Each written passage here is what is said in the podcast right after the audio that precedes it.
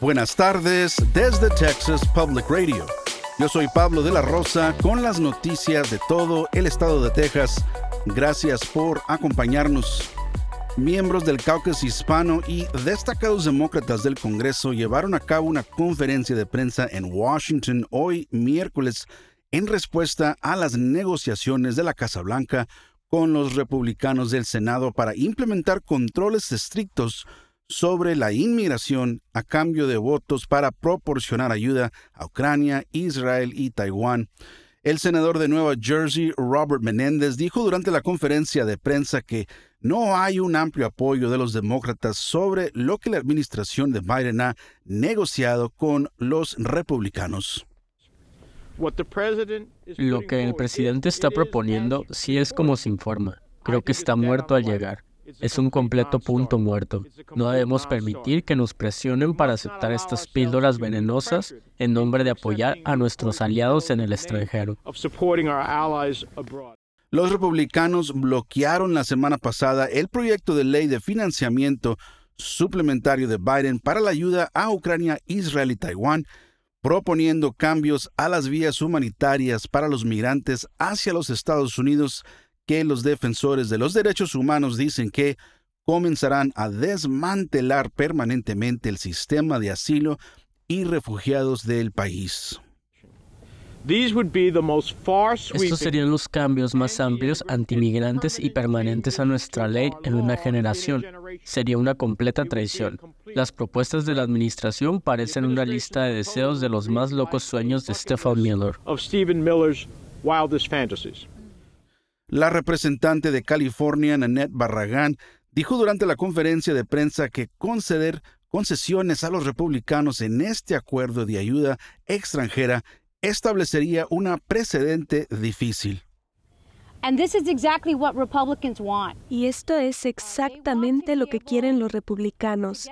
Quieren poder obtener esto ahora y cada vez que votemos sobre algo más, sobre ayuda extranjera o lo que sea, van a pedir más y más y más. El presidente Biden tiene hasta el final de esta semana para llegar a un acuerdo con los republicanos antes de que el Congreso se clausure. Un senador estatal que representa una gran parte de San Antonio y el suroeste de Texas, incluyendo Uvalde, ha presentado oficialmente su candidatura para un asiento en el Senado de los Estados Unidos. El senador estatal del Partido Demócrata, Roland Gutiérrez, espera derrotar al actual senador republicano de los Estados Unidos, Ted Cruz. Gutiérrez ha sido uno de los críticos más francos de los líderes del Partido Republicano por priorizar políticas anti-inmigrantes y por no haber aprobado ninguna medida de control de armas después de la masacre en Uvalde en la escuela primaria Rob, que dejó 19 niños y dos maestros sin vida. They are killing our kids with their loose gun laws. They're killing all of us with their loose gun laws. And in Texas, están matando a nuestros niños con sus leyes laxas sobre armas. Están matando a todos nosotros con sus leyes laxas sobre armas. Y en Texas, Cualquier idiota puede caminar por la calle con una R-15 en su hombro y ni siquiera un policía puede detenerlo. ¿Cómo tiene eso algún sentido?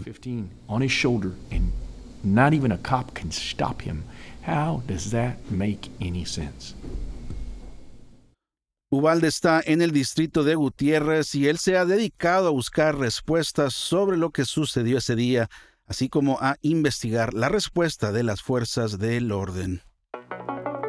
Un grupo de residentes del Valle del Río Grande protestaron frente a la oficina de la congresista republicana Mónica de la Cruz el lunes, exigiendo que llame un alto el fuego entre Israel y Hamas. Esta protesta se llevó a cabo como parte del Día Global de Acción por Gaza, convocado por activistas de todo el mundo, después de que las Naciones Unidas no lograran aprobar una resolución de alto el fuego. Alrededor de 10 residentes del Valle del Río Grande se reunieron frente a la oficina de la congresista en McAllen y estuvieron protestando durante unos 15 minutos. Cuando llegó la policía, el grupo de manifestantes, que creció a alrededor de 20 personas, se trasladó a la esquina de la calle mientras los autos tocaban el claxón al pasar en señal de aprobación. De la Cruz ha patrocinado un proyecto de ley en apoyo a Israel desde el ataque de Hamas el 7 de octubre. También ha calificado a quienes protestan contra el asesinato de palestinos por parte de Israel como activistas pro-Hamas. La organizadora de la protesta, Mariam El Hajj, dice que ejercer presión es necesario para lograr algún cambio. Ya sea que estemos de acuerdo con sus políticas o no, se supone que ella nos representa. Se supone que debe escuchar a sus electores y responder a nuestras demandas en lugar de solo basarse en sus creencias personales y en aquellos que le hacen donaciones. De la Cruz ha recibido más de 13 mil dólares para su campaña por parte del Comité de Asuntos Públicos de Israel en Estados Unidos o APEC durante este ciclo electoral. En un comunicado de la Cruz reiteró a Texas Public Radio que Israel tiene derecho a defenderse después del ataque del 7 de octubre. Michelle Vallejo, quien desafía a De la Cruz en las elecciones del Distrito 15, previamente se negó a comentar si apoyaría un alto el fuego. El Departamento de Bienestar Animal de San Antonio está en busca de familias que puedan cuidar a más de 100 perros y gatos durante esta temporada navideña para reducir las posibilidades de tener que sacrificarlos. El evento llamado Falala Foster Drive de servicios de cuidado animal tiene como objetivo colocar a los animales en hogares temporales durante al menos dos semanas. Hay docenas de perros medianos y grandes, cachorros y gatitos disponibles, muchos de los cuales fueron encontrados abandonados. Cada animal viene con suministros y atención veterinaria. Para obtener más información, visite la página de internet sanantonio.gov. Esto ha sido TPR Noticias al Día. Nos vemos mañana jueves con más reportajes de todo el estado.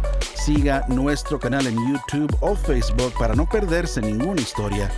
Desde el Valle del Río Grande para Texas Public Radio, yo soy Pablo de la Rosa.